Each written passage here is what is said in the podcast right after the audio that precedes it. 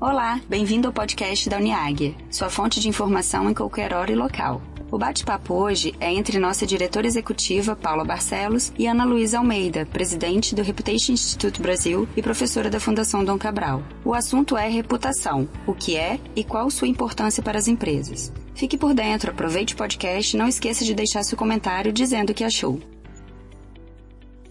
Olá, profissionais da Águia Branca. Estou aqui com a Ana Luísa Almeida, presidente do Reputation Institute Brasil e professora de reputação da Fundação Dom Cabral. Falamos diretamente da Escola de Negócios no campus Nova Lima, Minas Gerais. A Ana Luísa foi quem coordenou em 2014 o diagnóstico de cultura do Grupo Águia Branca e naquele ano palestrou sobre o tema e apresentou os nossos resultados no nosso fórum de líderes. O trabalho da Ana Luísa foi fundamental para os passos que o grupo deu nos anos seguintes para a definição do propósito e valores corporativos unificados. Ana, o que é reputação e por que ela é tão importante para todas as empresas? É um prazer estar aqui com vocês é, novamente, né, já que estivemos juntas em 2014, naquele momento que foi tão importante para o grupo e para mim também, pela oportunidade. E agora aqui com você fazendo essa conversa sobre reputação, que é um dos temas mais importantes da atualidade. A reputação é o grau de confiança,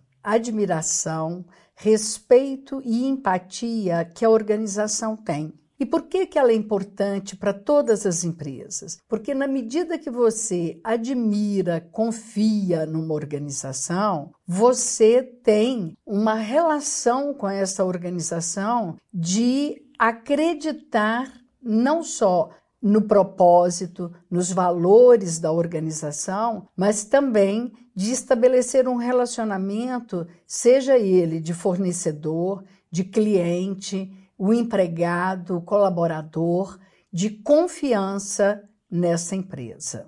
E Ana, se nós pudéssemos expressar sobre o saldo de reputação que tem uma empresa, quando é que os profissionais contribuem para construir reputação e como eles podem desconstruir reputação? Olha, a construção da reputação, ela acontece no dia a dia da empresa, em todas as entregas de todos os funcionários. Então, se nós imaginarmos que o contato que cada funcionário tem com os clientes, é fazer a sua atividade da melhor forma possível, interagir com os colegas com respeito, interagir com a sociedade, com a comunidade aonde vocês atuam, sempre levando os valores da empresa, porque os, os colaboradores, os líderes, eles representam a empresa, eles levam é, em todos os seus atos, em todas as atitudes, eles estão levando aquilo que é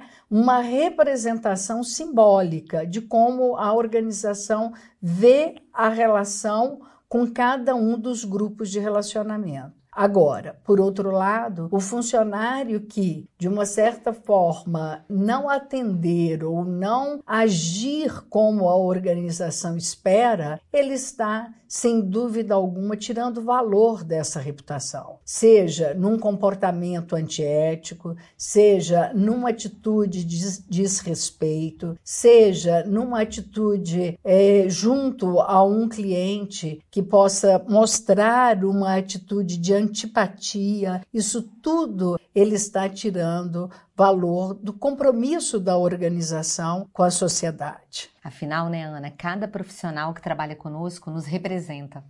Né? E é a empresa em todos os seus pontos de contato é. com a rede de stakeholders. E isso é que eles têm que entender, quer dizer, a reputação, ela não é construída só pelas lideranças. A empresa que tem uma reputação forte é porque há uma cultura voltada para cuidar de cada detalhe que pode impactar mais ou menos a reputação da empresa, que pode impactar mais ou menos o grau de estima, admiração, empatia e confiança que as pessoas têm com a organização. Isso é o dia a dia. Muito bacana.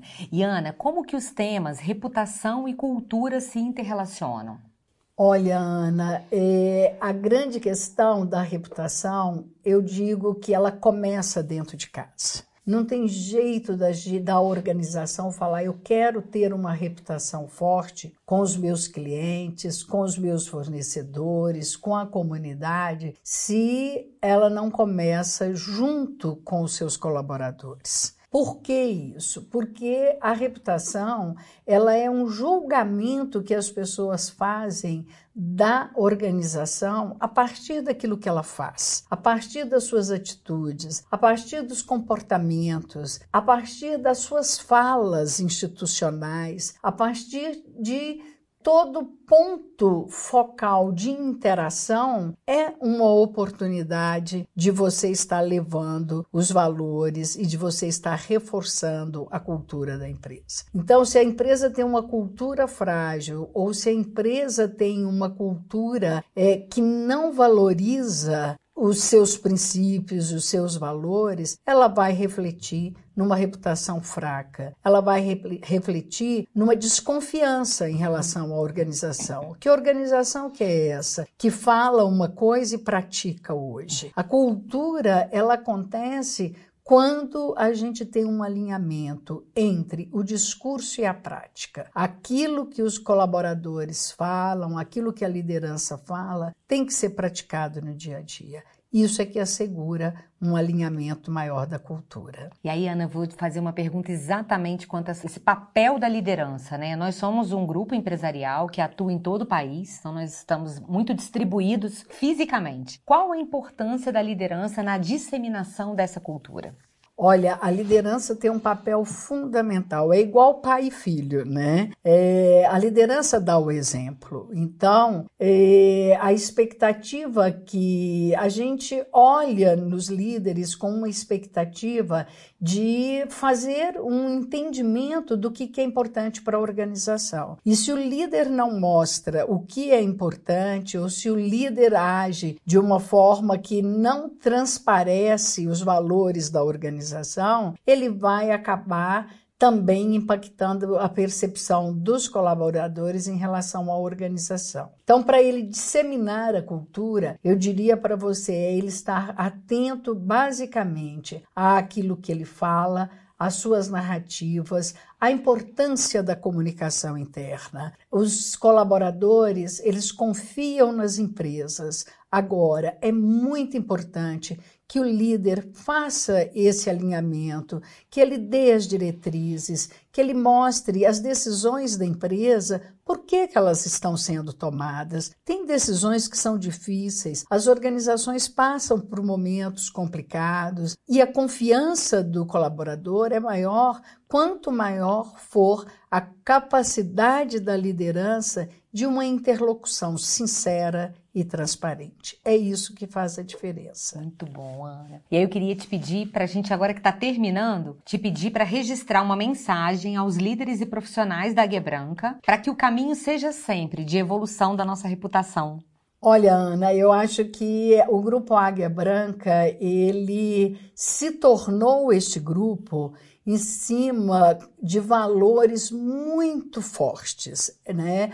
É uma família reconhecida é, pelos, pelas suas atitudes, pelo seu comportamento, pelo exemplo. E a evolução do grupo ela acontece muito em função do esforço, do empenho e da dedicação de todos que acreditam e que estão juntos na Águia Branca. E é isso que vai fortalecer cada vez mais a reputação do grupo, que já é muito forte.